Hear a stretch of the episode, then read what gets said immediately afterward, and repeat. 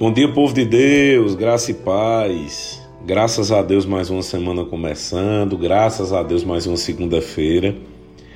E mais uma vez eu tenho certeza que nós temos motivos para agradecer a Deus por estarmos vivos, por estarmos aqui ouvindo essa mensagem e por termos a oportunidade de vivermos mais um ano, a primeira segunda-feira do ano de 2022. E eu queria te convidar a refletir um pouco sobre o que você vai fazer nesse ano de 2022. Eu queria te convidar para que você planejasse o seu ano, para que você traçasse metas para esse ano de 2022. Metas pessoais, metas profissionais, mas eu queria te convidar também a traçar metas espirituais.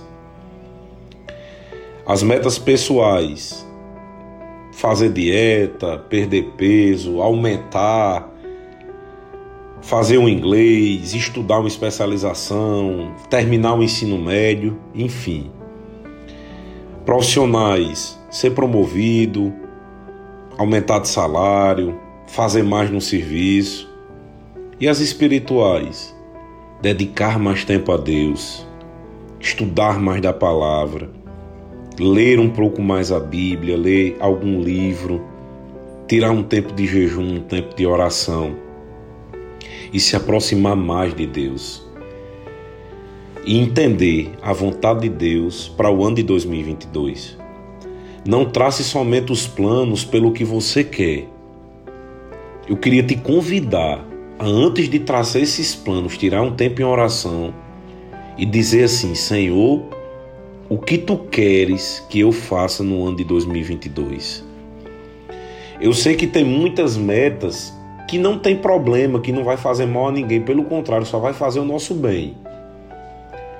Só que o que será que Deus quer para você e para mim nesse ano? Muitas vezes a gente quer alguma coisa, mas Deus quer que a gente faça uma coisa diferente. Às vezes nós temos planos de nos mudar para outra cidade, mas o Senhor quer que nós fiquemos exatamente onde nós estamos. Ou o contrário também. A Bíblia diz que tudo me é lícito, mas nem tudo me convém. Por isso que nós precisamos entender a vontade de Deus para a nossa vida. Jeremias 29:11 diz: Porque eu conheço os planos que tenho para vocês, planos de fazê-lo prosperar e de não lhe causar dano, planos de dar-lhe esperança em um futuro. Vocês clamarão a mim e virão orar a mim, e eu os ouvirei. Vocês me procurarão e me acharão quando me procurarem de todo o coração. Duas coisas. Primeiro, Deus é quem sabe os planos que tem para nós. E que tal nós entendermos esses planos? Como? Como é que a gente vai entender?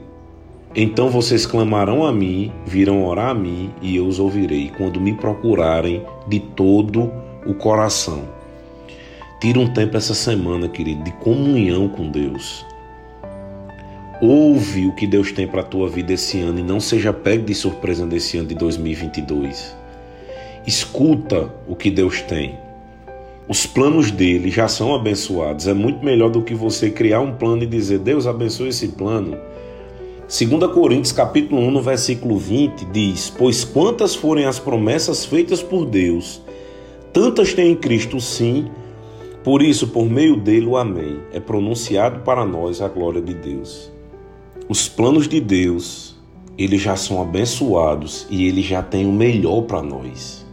Então, quando for traçar as metas para esse ano, experimenta dizer: Senhor, eu tenho esses planos eu tenho essas metas, mas eu quero saber o que tu tens para mim esse ano.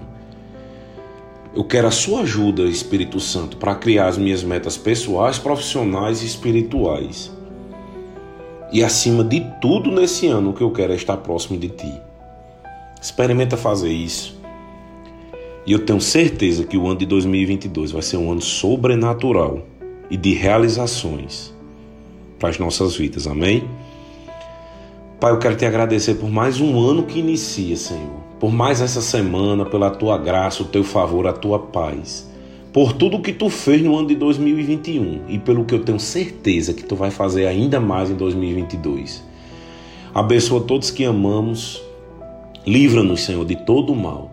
Que essa semana seja uma semana de comunhão com o Espírito Santo, que possamos ouvir a tua voz e praticar a tua palavra. Declaro graça e favor multiplicado diante de ti e diante dos homens. E uma semana em paz. Em nome de Jesus. Amém. Tenham todos uma semana abençoada.